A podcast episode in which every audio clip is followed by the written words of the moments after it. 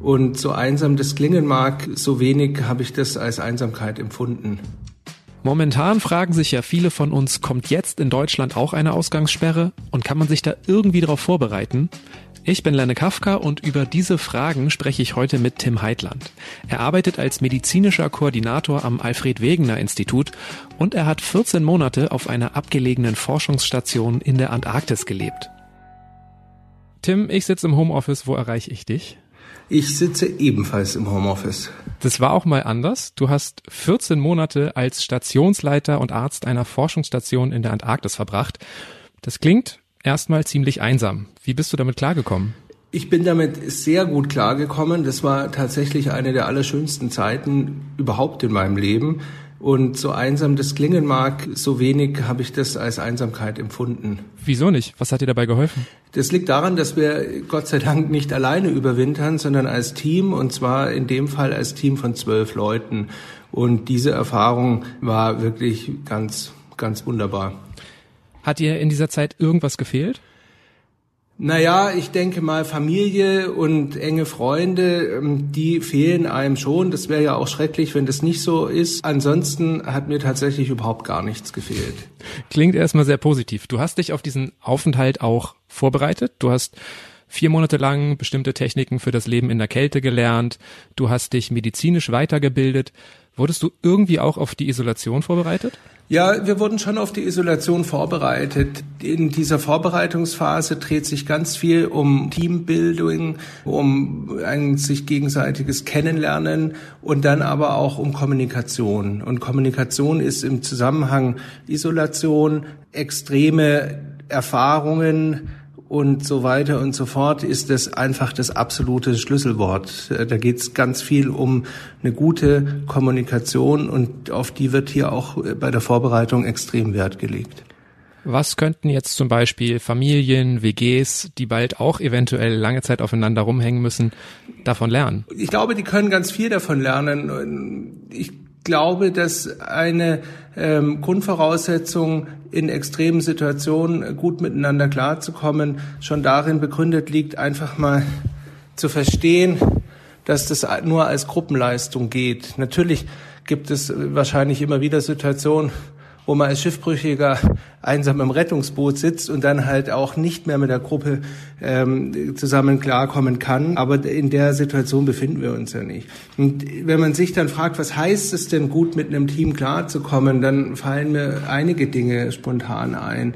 Das heißt, erstmal ein Team werden. Ja, erstmal aus äh, dem Status zufällig zusammengewürfelte Menschen herauszukommen oder auch aus dem Status ganz bewusst zusammengewürfelte Menschen, aber keine Vereinbarung darüber zu haben, dass man sich auch als Team versteht. Und das geht am besten so, dass man ein gemeinsames Ziel definiert. Ich denke, das ist tatsächlich was, was eine Gruppe von Menschen von einem Team unterscheidet, ist ein gemeinsames Ziel zu haben, das auch gemeinsam identifiziert zu haben und dann auf dieses Ziel hinzuarbeiten. Hattest du sonst irgendwelche Maßnahmen vorher getroffen, die dich vielleicht auf eine Art Isolation besser vorbereitet haben?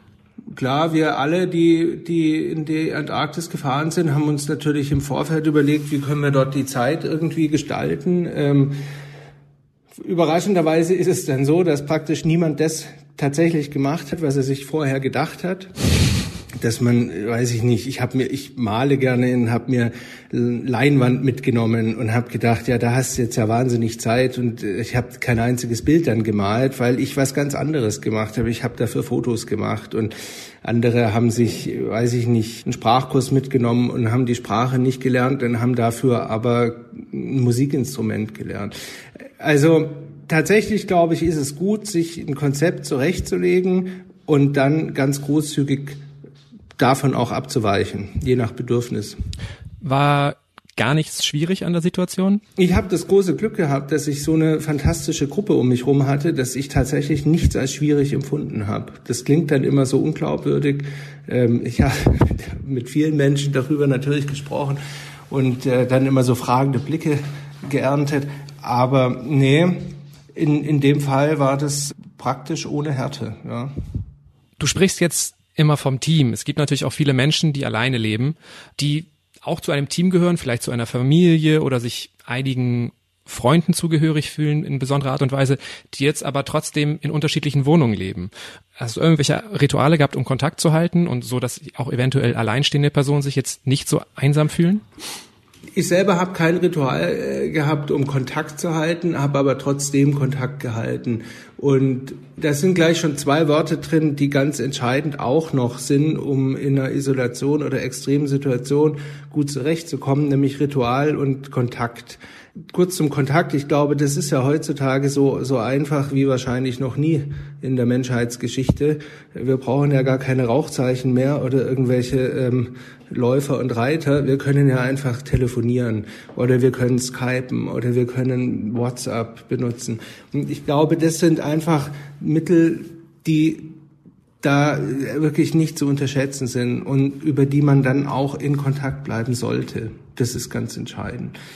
Und Ritual, ganz kurz, es ist gerade in so einer Ausnahmesituation ganz wichtig, dass man einen Rhythmus beibehält, dass man ähm, nicht anfängt, weiß ich nicht, zu verlottern, sondern dass man eine Struktur hat, ja, weil auch das ist in der Antarktis zum Beispiel so so etwas, was man da total schnell lernt und und dann auch für sein Leben mitnimmt, man muss sich dort eine Struktur schaffen und man muss sich dort einen Rhythmus etablieren und das geht eben mit Ritualen. Hast du sonst noch irgendwelche Erkenntnisse aus der Antarktis für dein eigenes Leben mitgebracht? Ja, klar hat man die gemacht, ja. Eine gewisse Dankbarkeit einfach mal zu haben, auch im Alltag und ich glaube, sich die rüber zu retten. Das hilft einem dann auch vielleicht in einer Zeit wie der jetzigen, in der man Einschränkungen hinnehmen muss, in der Menschen Ängste haben und Sorgen, ganz berechtigt auch und nachvollziehbarerweise. Aber dass man einfach sagt, Mensch, wir haben auch hier als Gesellschaft vielleicht ein gemeinsames Ziel und begreifen uns deswegen mehr denn je auch gesellschaftlich als Team, ja, was ja auch Identität stiftet und dadurch was ganz Schönes hat. Wir rücken da einfach zusammen, wir haben mehr Achtsamkeit, der eine achtet mehr auf seinen Nächsten, ja, ähm, sei es in der Familie, sei es in der Nachbarschaft oder sei es auch wirklich einfach ortsübergreifend, dass man zum Beispiel als junger Mensch versteht, meine Aufgabe besteht gerade darin, zurückzustecken, weil ich damit vielleicht ältere Menschen schütze. Klar, das sind Erkenntnisse. Ich habe mir natürlich in der Antarktis nicht gedacht, wenn mal eine Pandemie kommt, dann verhalte ich mich so oder so. Aber so eine Erfahrung einfach zu merken, als Gruppe ist man füreinander da. Als Gruppe kann man sich auch aufeinander verlassen, ist eine der wirklich schöneren Erfahrungen im Leben. Ja? Und die kann man übertragen auch auf eine Situation wie jetzt. Wie gehst du denn mit der aktuellen Situation in Deutschland um? Naja, ich bin äh, am Alfred-Wegener-Institut als medizinischer Koordinator beschäftigt und diese Aufgabe bringt natürlich auch mit sich, dass ich mich dort einbringe in allen möglichen Fragen bezüglich Umgang mit dieser Situation. Das ist mal der berufliche Teil, wie ich damit umgehe. Und im Privaten halte ich mich natürlich auch so gut es geht an die Empfehlungen vom Robert Koch Institut und ja, versuche halt möglichst äh, dazu beizutragen, dass mögliche Infektionsketten unterbrochen werden. Fällt es dir nach deinen Erfahrungen leichter, zu Hause zu bleiben? Das würde ich jetzt nicht sagen. Man stellt sich ja die Antarktis immer als völlig lebensfeindlichen, unwirtlichen Ort vor und das kann sie tatsächlich auch sein und das ist sie auch über manche ganz weiten Strecken, aber sie ist teilweise auch ein wahnsinnig freundlicher Ort und man sitzt dort nicht nur in der Station, sondern ist schon auch sehr viel unterwegs draußen. Aber es ist ja schon so, dass da Temperaturen von unter 45 Grad sind, dass da Schneestimme sind. Du kannst da nicht jederzeit rausgehen, wann du willst, oder? Das ist korrekt, ja. Also wir haben solche Temperaturen gehabt. Es gibt wahnsinnig viele massive Stürme, also äh, Orkanstärke aufwärts ähm, und dann über Tage hinweg. Ähm, das ist überhaupt keine Seltenheit. Ich meine, man kann sich auch da schützen, aber sinnvollerweise, wenn es keinen guten Grund gibt, bleibt man dann halt zu Hause. Und ja, ehrlich, das ist dann halt eine Möglichkeit, mal Dinge zu tun mit gutem Gewissen, für die man sonst vielleicht ähm, sich zurecht schämen würde. Und dann sitzt man mehr auf dem Sofa, ja, oder guckt eine Serie, die man schon immer gucken wollte und macht solche Dinge. Genau, wie habt ihr es geschafft, immer drin zu bleiben? Habt ihr euch genau mit sowas beschäftigt oder was waren so eure typischen Tätigkeiten? Ja, wir haben halt, äh, dort verschwimmt, so ähnlich wie im Homeoffice hier auch, die Grenze zwischen Freizeit und Arbeit. Das hat viele Gründe. Zum einen, äh, weil natürlich die Bereiche nebeneinander liegen, unmittelbar nebeneinander. Die Station ist schon groß, aber jetzt natürlich auch nicht übermäßig groß. Das heißt, das Schlafzimmer ist zu teilen einfach neben dem Büro. Und die Arbeitswege sind extrem kurz. Das heißt, es ist viel Arbeit. Freizeit gibt's auch und die Freizeit haben wir halt auch mit gemeinsamem Sport zum Beispiel verbracht. Man kann ja auch indoor, weiß ich nicht, irgendwelche Übungen machen. Ich meine, es ist vielleicht nicht so spektakulär, 100 Kniebeugen zu machen, aber der Oberschenkel brennt halt trotzdem. Und wir haben, sonst kann man mal gemeinsam kochen, man kann eben Filme schauen, Musik machen, das Gleiche, was man überall sonst macht, Spiele spielen. Ist euch nie die Decke auf den Kopf gefallen? Nee. Kein einziger Lagerkoller.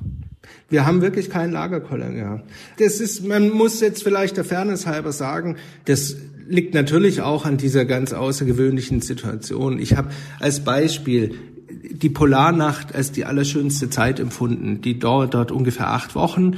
Es ist natürlich ein Anfang und Ende der Polarnacht nicht automatisch stockfinster rund um die Uhr, weil die Sonne kommt einfach nur gerade so nicht über den Horizont. Ähm, und das führt dann zu ganz langen Phasen von, von so Dämmerung. Und das ist unglaublich schön zu sehen.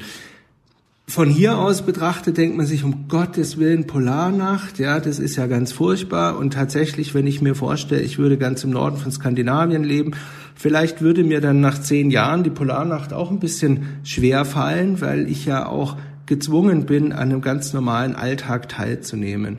In der Antarktis hingegen ist es so, da haben sie auch einen normalen Alltag, da haben sie auch Aufgaben, aber sie können sich natürlich einigermaßen frei organisieren.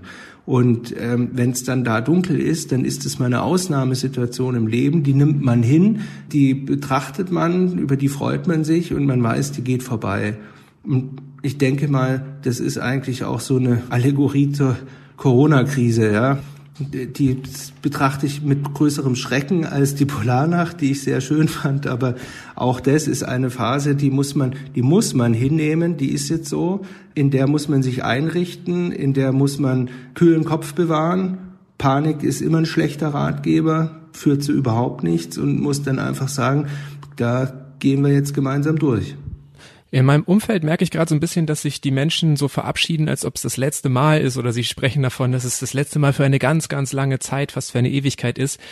Die bisher beschlossenen Maßnahmen sind ja immer eher so für Wochen, für Monate.